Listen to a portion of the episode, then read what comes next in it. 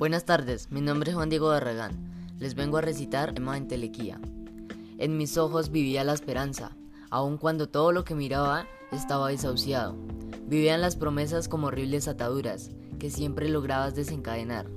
Presa en tus palabras, en un eterno acto de fe. Me sumergía en la telequía que suele ser. Poema escrito por la licenciada Niña Isabel Reyes Muñoz, formadora de la Escuela de Literatura de Sesquilé. Muchas gracias por su atención. Hasta luego.